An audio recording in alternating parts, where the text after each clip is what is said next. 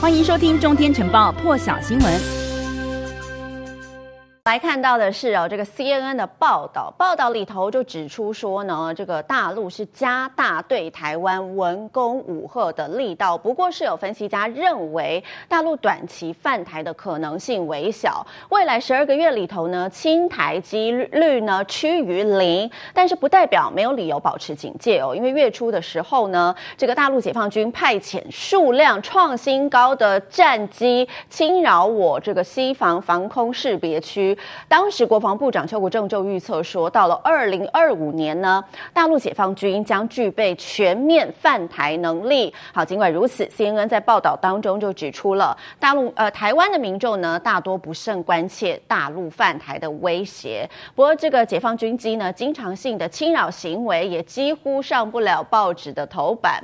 那么，北京为了达成长期的这个一个中国统一台湾目标，正对台湾加大军事、经济。还有外交的压力，而专家也担忧哦，如果这个大陆领导阶层呢，相信和平统一已经无望的话，可能会转为采取比较激烈的手段来达到目的。那么这一次，CNN 也特别派出了记者来到台湾采访，一块来看。For an island living under the constant threat of a Chinese invasion, life in Taipei feels surprisingly normal. These grandmas get together at the park every week. They have a lot of things to talk about. War with China is not one of them. We don't worry about it at all. The threat has always been there, and there's nothing to worry about. If it was going to happen, it would have happened a long time ago. Taiwan's senior citizens lived through decades of hostility, with no travel, trade, or communication between Taiwan and China. In the 1990s, cross strait tensions got better. Now, they're getting worse. As the U.S. and Taiwan grow closer, China is growing more agitated.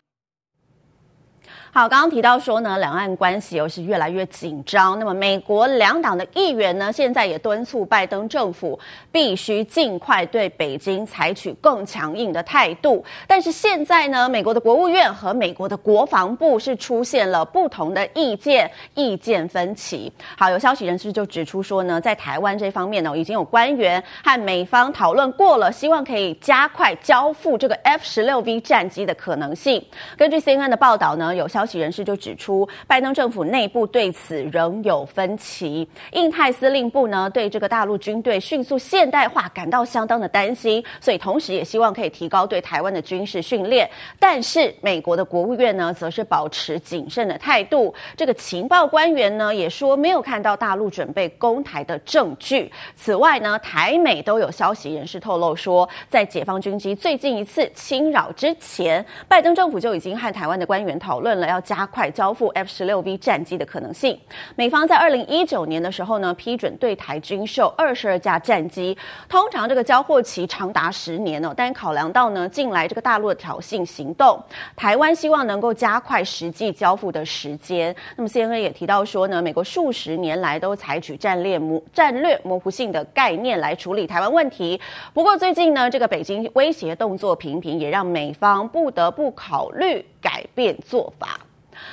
好，同样和美国有关系来看到的是，还记得吗？这个八月底的时候，美国从阿富汗的首都喀布尔撤军的倒数阶段呢，最后的几天呢，美国情报单位是误将一名任职于这个国际营养还有教育单位的一名阿富汗籍男子，他叫做阿马迪，误认把他当成了 ISIS 的武装分子，所以呢，是一路追踪阿马迪驾驶的白色汽车，这个就是他被炸毁的汽车，一路跟。跟踪跟踪跟了八个小时，最后呢是以飞弹攻击了这辆汽车，那么造成包括了阿马迪在内一共有三名的成人，还有七名的小朋友无辜枉死。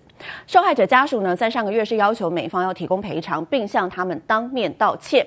好，美国政府也表示了，在十五号的时候，他们说愿意为这些包括了儿童在内这十名的阿富汗罹难者的家属来提出赔偿金，只是这个金额他们不愿透露。根据法新社的报道呢，美国国防部也表示正在和国务院合作，如果这十个。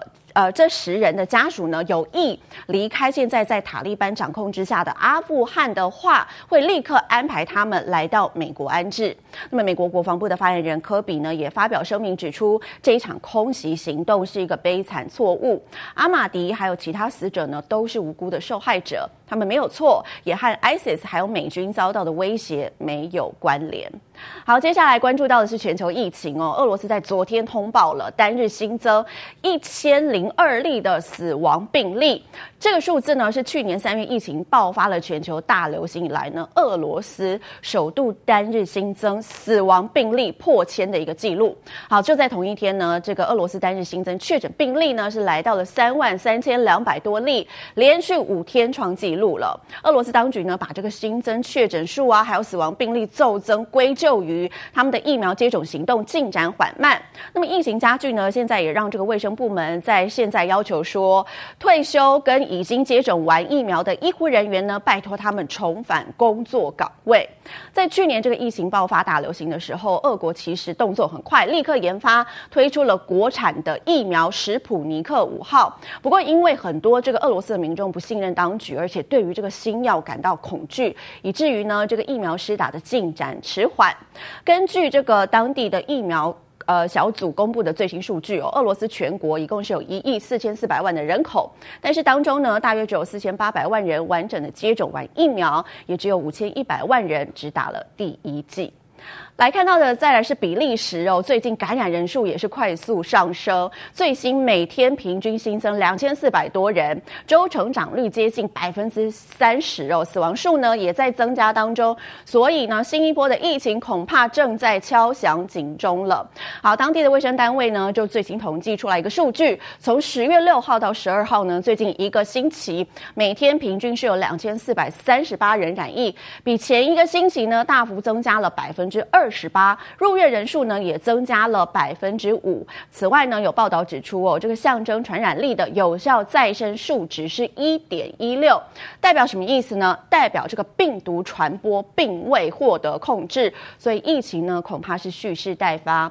那么有病毒学家就表示说呢，过去这一段时间，因为当地的这个防疫措施松绑，加上呢越来越要进入冬天了，所以这个感染数增加，其实专家并不觉得意外，而且恐怕呢会。持续上升当中，更多精彩国际大师，请上中天 YT 收看完整版，也别忘了订阅、按赞、加分享哦。